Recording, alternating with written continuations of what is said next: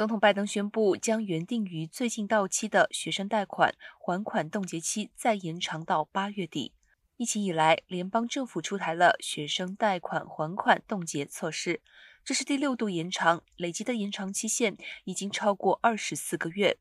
联储的统计显示，共计两千亿元的学生贷款在这期间得以暂缓还款。拜登在声明中表示，尽管自新冠疫情爆发以来，美国的情况就有了显著的改善，但现在就恢复学贷还款仍有风险。另一方面，拜登面临着来自民主党越来越大的压力，呼吁他赦免学生贷款。